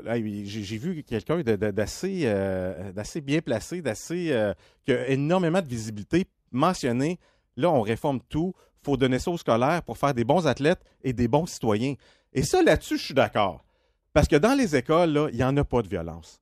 Il n'y en a pas de bagarre. Jamais on entend parler de ça. On n'entend jamais parler de bullying non plus dans les écoles. les professeurs le disent. Les professeurs. oui, et, les professeurs aiment tellement travailler dans un environnement comme ça où est-ce que c'est champêtre, tu sais, les petits oiseaux qui, gazouillent. Il n'y a, pas d'intimidation qu'on garde, qu'on mette ça dans les écoles parce que tout le monde qui sort des écoles, c'est des bons citoyens. Ça, je suis tellement d'accord avec ça. Mais pour ce qui est du reste, ça, en tout cas, j'espère que vous comprenez. Que je, Et présentement, je suis un petit peu ironique, ben là, mais c'est euh, c'est dommage. Je trouve ça tellement dommage de la façon dont on est en train de faire ça, mais il y a des bons coups, des mauvais coups. Mm-hmm. Euh, moi, moi, les bons, je vais vous dire les miens. Vas-y. L'expansion des maritimes. Oui. C'est la meilleure chose parce qu'on a découvert, on, est allé chercher un territoire, surtout on est allé chercher des joueurs. Oui, ben oui exactement. sinon, tu n'as pas de Crosby, tu n'as pas de McKinnon, tu n'as pas de Richards dans la ligue. Non. Un des meilleurs coups qu'il qui l'a fait. L'école les bourses d'études qui se donnent maintenant, les étudiants, parce que euh, ça, on devrait en parler plus du côté de la Ligue d'hockey ouais. majeur du Québec, mais mm-hmm. ça s'est amélioré. Moi, j'ai profité de ça. J'ai fait mon université avec ça. Et à l'époque, c'était moins bon que ce que c'est là. Donc, excellent coup également. Performance de la Ligue. Le Québec gagne des Coupes Memorial, pas à peu près. Là. On connaissait pas ça avant l'arrivée de Gilles Courteau. Euh, c'est très bien. L'expansion dans les régions, pas toutes. Il y a certains clubs, c'est boiteux, mais de mettre des clubs à Rimouski un peu partout, clairement, on a élargi les cadres les cadres de, de la Ligue et la diminution drastique des bagarres. Ça fait drôle à dire, la journée où est-ce qu'on... mais ça a baissé ben et pas à peu près. Mhm. C'est mes bons coups. J'ai des mauvais, mais je vais vous laisser peut-être parler euh, un petit peu de ces bons coups du côté de Gilles Courteau. Est-ce que vous êtes d'accord? Est-ce qu'il y a d'autres choses? Ben, moi, je, suis d'accord avec, euh, avec ce que tu dis. Et, tu, tu parles euh, des études, des bourses d'études qui ont, qui ont suivi par la suite. Tu as fait ton université avec ça. Et je pense à. Parce qu'il y a eu tellement de choses dans la, GMQ dernièrement et ça a un peu commencé avec cette histoire-là de. Euh, ben, il y a eu des initiations et ensuite un chroniqueur dans la presse qui euh, commence à sortir que les joueurs n'étudient pas, ça n'a pas de exploités. Ils sont exploités. Tout Ils sont exploités, exactement. Ils sont obligés d'aller à l'école à cause que Gilles Courteau a décidé qu'ils sont obligés d'aller à l'école. Ils ont des bourses d'études, c'est maintenant payé. Les joueurs dans la ligue euh, universitaire le trois quarts viennent des ligues juniors majeures en Ontario. Il faut qu'ils étudient quelque part, ces joueurs-là. Exactement. Francesco Lapena s'en va où l'an prochain? Ah à l'Université d'Ottawa. Exactement. Euh, et ça, pour moi, c'est son plus grand coup. Euh, parce que c'est, ça a amené la, Ligue à un autre niveau et ça fait compétition, on veut, veut pas, au programme américain parce que les programmes américains offrent tout de suite l'école. Bien, la, la GMQ encadre ça. Oui, c'est dur. Tu as 16 ans, tu finis ton secondaire, tu fais des, des fois quelques études dans l'autobus, mais euh, parlez-en à un gars comme Tristan Luneau. Tristan Luneau pète des scores, pas juste sur la patinoire, mais il en pète à l'école. La, semaine passée, on a eu Frédéric Scarbosa, gymnaste 18 ans, 25 heures d'entraînement semaine. Sent la même affaire. C'est la même chose. Ben, c'est un sport d'élite, là, tu sais. moi, il y, a un point dans tout ça, et euh, tu parlais des, bourses d'études, parce que je, parlais justement avec euh, Jean-François Plante hier soir, puis on, discutait, puis lui a parlé avec des gens des, des 67 d'Ottawa, puis il y a quelqu'un qui lui a dit, il dit, moi, mes deux gars ont joué. Il y en a un qui a joué junior majeur, l'autre n'a pas joué junior majeur. Quand ils ont terminé leur université, les deux, il y en a un qui a quitté avec une dette de 40 000 Celui qui n'a pas joué au hockey mhm. avait une dette de 40 000 Celui qui a participé à la Ligue de l'Ontario, lui, a sorti avec zéro dette. Fait que c'est qu'on ne vienne pas me dire qu'on est exploité parce que habituellement, entre 16, 17, 18 ans, tu vas travailler où? Tu vas travailler dans un McDonald's, tu vas travailler dans une petite job euh, qui va te ramener euh, du salaire minimum. Là, ça te donne des études tu as, quand même un petit salaire. Tu ne payes rien. Tu ne payes pas les bâtons, tu ne payes pas les hockey. Tu es bien nourri tant les Olympiques vont sur la route. Moi, je peux te dire, je suis là. c'est pas dans, pas dans des hôtels miteux, là. C'est dans de beaux hôtels. Ils sont bien nourris, ces gars-là. À 20 matchs, tu vas voir la table, c'est rempli de bouffe. Les gars peuvent manger également avant le match. Quand même, ça prendrait deux ans de plus pour finir tes études. Ce que tu vas chercher comme expérience, comme expérience de vie, comme autre chose. Tu, tu vas développer d'autres choses tu, ne l'auras pas ailleurs. Tu ne l'auras pas ailleurs. De la pression, les relations avec les médias. Il y a un paquet de choses, la discipline et, tout ça. Donc, euh, non, je suis d'accord là-dessus. Moi, son, moins bon côté. Ah, je, m'en allais là. Vas-y donc. Il y en a un, Plattsburgh. C'est peut-être la, le, point négatif qu'on a eu. On, on le est club a fermé dans la saison, ça? Oui, il a joué seulement une dizaine de matchs. puis euh, le pire, Mais c'était pas avant son règne, ça? Non, c'était. Euh, il, euh, attends, non. Il est arrivé en 86. Il est arrivé en 86, c'était un, an avant. Excuse-moi. c'est ça. Donc, Alors, on oublie ça. Mais, ça, c'en est un mauvais côté de la Ligue. Et, l'autre côté, moi, ce que je trouve, et ça, M. Courteau en, a fait partie, c'est il y a un règlement si les joueurs de la NCA viennent jouer au Québec dans la mm-hmm. Ligue, euh, plus de 24 heures, ne peuvent pas jouer. Ben, pourquoi qu'on ne fait pas le contraire également? Mhm. Si tu vas jouer aux États-Unis, tu ne peux pas. revenir un peu comme on le fait des deux côtés. Puis mais ça, je pense que c'est les propriétaires qui n'ont pas voulu parce qu'en bout de ligne, tu sais que tu vas peut-être aller chercher un joueur de 19 ans qui va t'aider à gagner un, championnat. Louis Leblanc. Oui, exactement. C'est le nom qui m'a venu en tête. Moi aussi, moi, c'est moins bon coup. Euh, quand il a pris contrôle de cette ligue-là, il y avait 10 clubs dans la ligue à ce moment-là. Il y a 6 de ces 10 clubs-là qui ont quitté. Là. Les, euh, les Saint-Hyacinthe de ce monde, Granby, Saint-Jean, Longueuil. Déménager. Déménager, mais mm quitter quand même. Il y a eu beaucoup de transferts de franchises à, ce moment-là. Sherbrooke qui a quitté, qui est revenu un, peu plus tard. Trois-Rivières qui a quitté, Saint John's. Euh, un petit mauvais coup aussi, il n'a jamais été capable de prendre possession du marché montréalais. Ça prend ça pour cette ligue-là. C'est pas normal qu'on n'ait aucun intérêt pour le hockey junior dans la dans ta plus grosse région, là où est-ce que tes commanditaires sont, où est-ce que dans les, ta ville de où est-ce que les médias sont, jamais on était capable. C'est pas facile. Gars Toronto dans la Ligue de l'Ontario, ça fonctionne pas non plus. Alors que dans l'Ouest, on est capable de toucher à Winnipeg, Edmonton, Calgary, Vancouver. Il y a des clubs dans ces amphithéâtres-là. La seule façon, Marc, tu vas le faire, c'est que s'il y a une équipe qui est achetée par le Canadien de Montréal et qu'on les met à la même endroit que le, Rocket et mm-hmm. qu'on utilise le, le Centre Bell là, à profusion euh, à Laval. C'est une des seules raisons qu'on va pouvoir faire fonctionner une équipe euh, dans cette euh, région-là. Donc, il y a ça aussi. La visibilité de la Ligue, je trouve, à, l'air des, au niveau des médias, hein, il y a moins de matchs à la télé. Tout ça, je pense ça, je sais que c'est peut-être avec ah, la Ligue canadienne, c'est plus difficile, mais c'est quelque chose qu'on va, devoir faire. Et moi, c'est bizarre, là, le repêchage, le fameux repêchage, on est encore capable de cacher des joueurs, de euh, faire à croire qu'on n'ira pas. Je sais que c'est complexe, c'est délicat, Mhm. mais j'aurais aimé qu'on s'attaque à ça. C'est pas évident. Par contre, Clairement, on peut parler de, de- Ouais, ouais. des autres choses, mais en gros, là, je trouve que c'est leg. Mais il y, a- il y a plus de positif que de négatif. Par contre, ce qu'on a fait, par contre, s'il y a un joueur qui décide de ne pas venir, c'est que un choix. un- on Ouais. donne un, un choix de première ronde également pour Une euh, compensation. Donc, les équipes sont moins gênées Mhm. de tenter le grand coup, surtout si Effectivement. on a plusieurs choix de Ouais, repêchage, et surtout assez tôt dans le repêchage. Donc, euh, c'est euh, c'est pas mauvais. Mais moi, en gros, là, Mhm. c'est un peu euh, le leg de, de Gilles Courteau, mais qui se termine de drôle de façon. Oui, mais il y a un bon coup qui me vient en tête, mais qui amène un bémol qui a peut-être mené à sa fin aussi. C'est que la Ligue junior majeure du Québec a joué pendant la pandémie. Ce qui n'est pas arrivé en Ontario et dans l'Ouest. Dans Ouais, l'Ouest, on a joué à peine tu 10 t'en- matchs. Je sais où Ouais. tu t'en vas, là. Par contre, ça a coûté de l'argent les faire jouer. Ça a coûté de l'argent. On a demandé au gouvernement, pouvez-vous payer, s'il vous plaît? 20 millions. Oui, un million par club ou à peu près. Ouais. un point cake. Ouais, qui sont allés dans chaque équipe du Québec. Les équipes des maritimes de mémoire n'ont rien eu du Québec, évidemment. Et ça a permis d'avoir une saison, une saison huis clos. Par contre, euh, là, ça a lié les mains dans les négociations avec le gouvernement. Et Mhm. on sent que c'est le gouvernement maintenant qui dirige un peu cette ligue-là Ouais, avec l'histoire des bagarres, parce que pour avoir ce million-là et quelques, on a fait quoi? On a été plus sévère sur le règlement des bagarres. On a amené les 10 minutes supplémentaires. Et là, on arrive dans les négociations, on veut tout arrêter. Mais le- la Ligue peut faire quoi? On a reçu de l'argent, on, a, on nous a On permis de jouer. ouais. Donc, on est contrôlé par le gouvernement. Donc, ça a amené à sa perte parce que la pression du gouvernement était trop forte sur la Ligue. Tu sais, Et- Mario Cecchini va arriver, mais c'est qui qui dirige cette Ligue-là? Je ne sais plus. Et quand tu amènes la politique dans un sport, que ce soit le junior majeur dans n'importe quel sport, c'est pas bon. C'est justement pas bon. On aura l'occasion de s'en parler dans les prochaines semaines, prochains mois, c'est sûr et certain. On va se laisser le temps d'une pause. Au retour, la judoka Loïka Robertson, qui a remporté la médaille d'or, en fait deux médailles d'or du côté des Jeux du Canada, sera avec nous directement en studio. Vous êtes dans le local sportif au 147 Outaouais.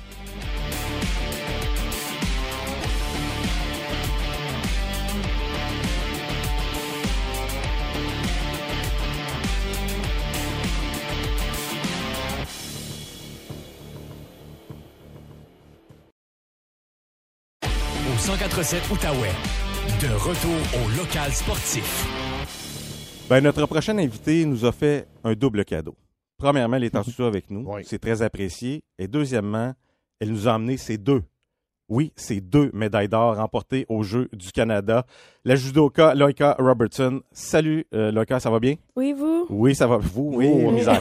Euh, oui, ça va, ça va très bien, merci. Vous, parce qu'on Euh, est trois. Ah, c'est ok, ça, oui, c'est c'est pas excellent. C'est- ben, merci, Luc, c'est c'est bien. Euh, premièrement, félicitations, Loïka. Ouais. Merci beaucoup. Euh, deux médailles d'or, c'est pas rien. euh, chez les 63 kg et moins, et médaille d'or en compétition par équipe du côté des, des femmes. Donc, quelle performance. Tu nous parlais un petit peu comment ça s'est passé, parle-nous de ta, semaine là, du côté des Jeux du Canada. euh, du Canada vraiment, c'est euh, c'est un grand moment pour toi, je pense. Ben, sérieusement, j'étais arrivée là-bas puis je voulais vraiment gagner l'or. J'avais travaillé vraiment fort dans les derniers comme deux mois et demi, trois mois euh, pour arriver à gagner la médaille. Euh, je savais que j'allais j'allais avoir deux euh, deux adversaires qui étaient vraiment fortes. Donc, euh, je savais que c'était avec eux que j'allais aller en finale. J'étais pas certaine laquelle. Mais quand j'ai vu mon pool, j'étais vraiment dans un bon côté de pool parce que les, les trois, ben, comme les deux plus fortes, étaient en bas. Puis moi, j'étais seule en haut avec des personnes comme moins fortes. Fait que comme ça me donnait vraiment l'opportunité d'aller chercher l'or. Fait que j'étais vraiment confiante euh, de cette avenue-là. Parle-nous un petit peu de, de- de cette finale. Je suis pas un expert en judoka, je ne ferai pas semblant, mais une finale de plus de 7 minutes, ça doit être extrêmement difficile. Euh, Comment tu as fait pour passer à travers tout ça? Ben, j'ai pas vu le temps passer, sérieux. non, j'étais vraiment dans le combat, là. J'étais vraiment comme focus, déterminé. Puis les deux, on avait deux pénalités. Fait que ça aurait pu virer d'un bord que de l'autre. Quand tu parles de pénalité, peut-être pour mettre les auditeurs Ouais. qui ne suivent pas le judoka, qu'est-ce qu'est-ce- qu'est-ce qui cause des pénalités? Qu'est-ce Euh, qui est arrivé? Ben, au Exactement. Fond, euh, je me souviens plus vraiment comment qu'elle les a eu. ben, elle, elle avait fait comme, euh, elle avait fait, elle avait tenu double manche. Fait que ça, c'était pénalité. Euh, j'avais fait, je pense, une fausse attaque. Donc, euh, j'ai eu pénalité moi aussi. Euh, probablement qu'elle avait penché en bas. Donc, euh, une autre pénalité là. Puis une troisième pénalité, c'est terminé. t'es OK. fini. Fait que je elle, vraiment, elle était vraiment difficile à faire tomber, cette fille-là. Fait que je savais qu'il fallait que je gagne par soit un point ou par Shido, donc par pénalité. Donc, j'étais arrivée, je me battais, j'étais agressive. Puis ma coach, elle me disait, tu te lèves debout, poker face, même si t'es morte, tu te lèves, puis tu fais comme si t'as encore du jus. Puis de fait, c'est ça, c'est ce que j'ai fait. Elle, elle était quasiment en train de pleurer sur les, sur le, dans le combat. puis comme j'ai vraiment tenu mon bout, puis euh, ça, ça Autant mental que physique. Donc, clairement, une finale euh, comme ça. Est-ce qu'il y avait des gens de ton entourage qui ont pu célébrer ce moment-là avec toi euh, du côté de l'île du Prince-Édouard? Ben mes, ben, mes collègues de judo, là, pas mal. Là. J'arrivais, je pleurais sur les tapis, j'allais donner un gros câlin à mes coachs. Puis un des gars, il venait de gagner l'or lui aussi. Fait que là, on s'est donné un gros câlin. On était tous vraiment contents. C'est vraiment une compétition remplie d'émotions, comme de belles émotions. Si tu parlais un petit peu de ton cheminement, comment euh, t'en es arrivé là? Euh, clairement, tu viens de Saint-Six dans la petite nation, euh, qui est pas à la porte. J'ose croire que tu n'as pas commencé ton judo là-bas. Je connais la région un peu, clairement, on en a parlé tantôt rapidement. mais si tu nous parlais de ton cheminement, comment tu es arrivé dans, ce sport-là, puis ton cheminement justement jusqu'au Jeux du Canada? Ben, en fait, j'ai commencé le jiu-jitsu à l'âge de 6 ans. Euh, c'est mon père qui voulait, voulait que je fasse des arts martiaux parce que je dormais pas la nuit. Donc, euh, il voulait que je dépense mon énergie. Fait que c'était comme une surprise. Donc, euh, j'ai commencé ça. À l'âge de 12 ans, je voulais aller en sport-études judo. Mais finalement, je suis juste allée au, privé. Mais j'ai décidé de continuer le judo parce que je voulais faire de la compétition. Puis il n'y en avait pas tellement au Québec du, du jiu-jitsu, mm. du BJJ. Mm-hmm. Fait que j'ai continué dans le judo. Euh, après ça, ben, j'ai continué. Ça fait six ans là, maintenant que j'en fais. Euh, je faisais ça. mon club de rattachement, c'est Saint-Jean-Bosco à Hall. OK. Et là, comment ça fonctionne au niveau de ton entraînement? Parce que tu es rendu une athlète élite, une, athlète de haut calibre, clairement. Euh, est-ce que tu es toujours dans la région ou tu dois te, promener un petit peu partout à travers le Québec pour aller chercher certaines formations, côtoyer certains entraîneurs? Ouais, ben euh, à chaque lundi, euh, je monte à Montréal, je dors là-bas jusqu'à mardi, je fais mon entraînement de musculation, technique, puis le, judo le soir. Donc, ça que je fais le lundi, mardi.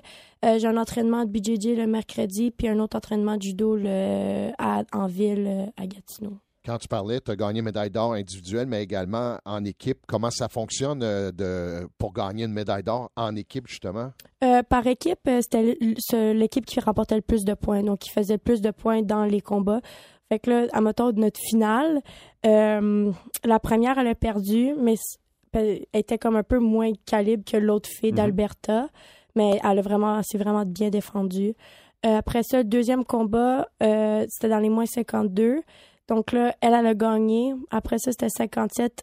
C'était serré. Elle aussi, elle a réussi par gagner. Là, on criait tout. On était vraiment dedans. Mais là, moi, j'étais concentrée parce que moi, j'étais la prochaine. Puis là, moi, je perdais mon combat. À 20 secondes de la fin, j'ai réussi à scorer égalité. Donc là, on est encore allé en prolongation. J'ai réussi à faire perdre encore euh, par punition.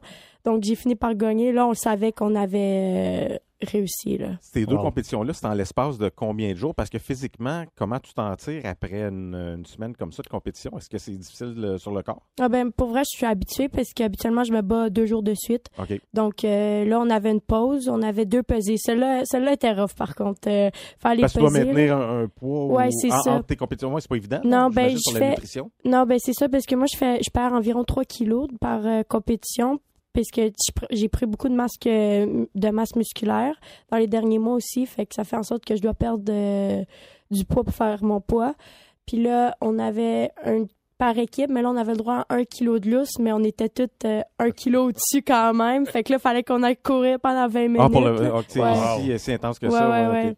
Mais habituellement, je cours pas, je le perds juste avec ma nutrition, puis euh, c'est correct. Est-ce que tu as eu des inspirations euh, dans la vie au niveau du, judo? Est-ce qu'il y a certains athlètes que tu regardes de haut qui t'inspirent, que tu souhaites peut-être atteindre certains standards? Euh, ben je sais pas. Je me, je me suis pas vraiment mis de bord comme ça. C'est sûr qu'il y en a qui, qui m'inspirent, qui, mhm. sont des petites modèles. Il y a, mettons, euh, une Olympienne, les deux Olympiennes de judo, euh, ils m'inspirent beaucoup. Quand j'étais plus jeune, Ronda Rousey, c'était mon ah, oui, hein? euh, C'était ma grosse number one. J'étais une de ses fans, là. Comme j'adorais, comme, elle, a commencé en judo, elle aussi, puis après ça, elle a commencé le UFC au niveau féminin, fait que ça m'a vraiment inspiré, ça aussi. Est-ce que tu peux y penser aux Jeux olympiques? Euh, pour, après les jeux, je te dirais que oui, là. mais, tu sais, je sais pas qu'est-ce qu'il il va s'en venir pour moi parce que, tu sais, j'étais encore au cégep, j'ai encore mhm. l'école, tout ça. Fait que je vais voir. Puis, tu sais, j'ai pas encore commencé l'international, donc, euh, ça va être un autre niveau. C'était ma prochaine question, justement. C'est quoi la suite des choses pour toi après? Est-ce que tu as, une certaine pause ou tu as quelques compétitions après, ben, dans les prochains mois? Ben là, je pars dans deux semaines pour. je pars en Allemagne. Fait que ça va être ma première compétition internationale. fait que ça va être assez spécial, assez difficile, mais ça va être vraiment le fun. Est-ce que tu sais déjà à quoi t'attendre du côté de l'Allemagne? Tu connais-tu un peu les athlètes à l'international? Je sais qu'ils vont être fous. fait que, je sais qu'ils vont être fous. Fait qu'il faut que je sois encore plus folle qu'eux. Là. Donc, euh, très agressive. Il euh, faut que je m'attende à manger des coups de poing d'en face, même si, ben, comme, il arrive pour gripper puis t'accroche.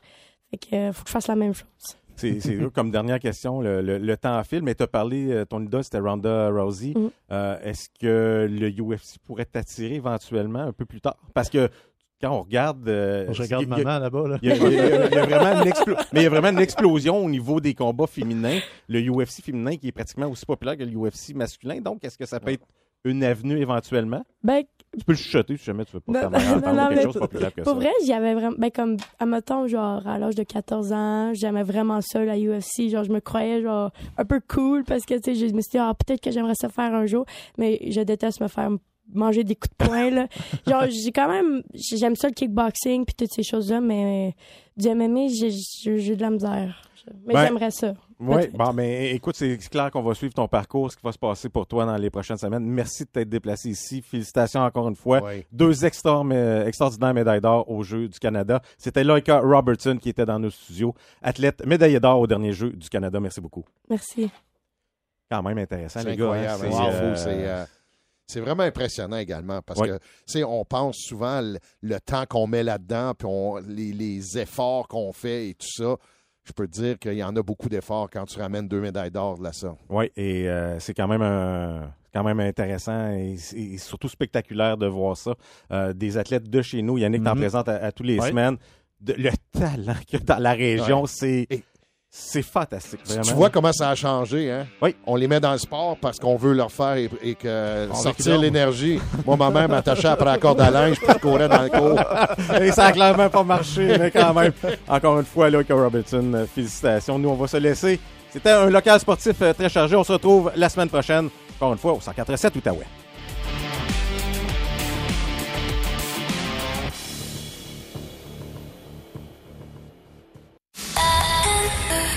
C'est 23.